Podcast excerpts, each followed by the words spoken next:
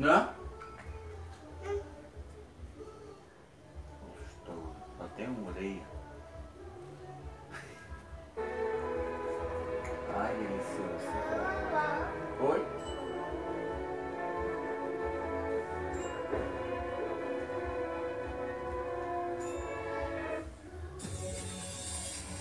Tá com sono, homem? Brasil, com o alto número de mortes e a campanha de vacinação longe de atingir a maior parte da população, os médicos são categóricos. O controle da doença está nas mãos de cada brasileiro. A campanha nacional Tem Gente com Fome busca ajuda para doar cestas básicas para 223 mil famílias que estão passando fome em meio à pandemia da Covid-19.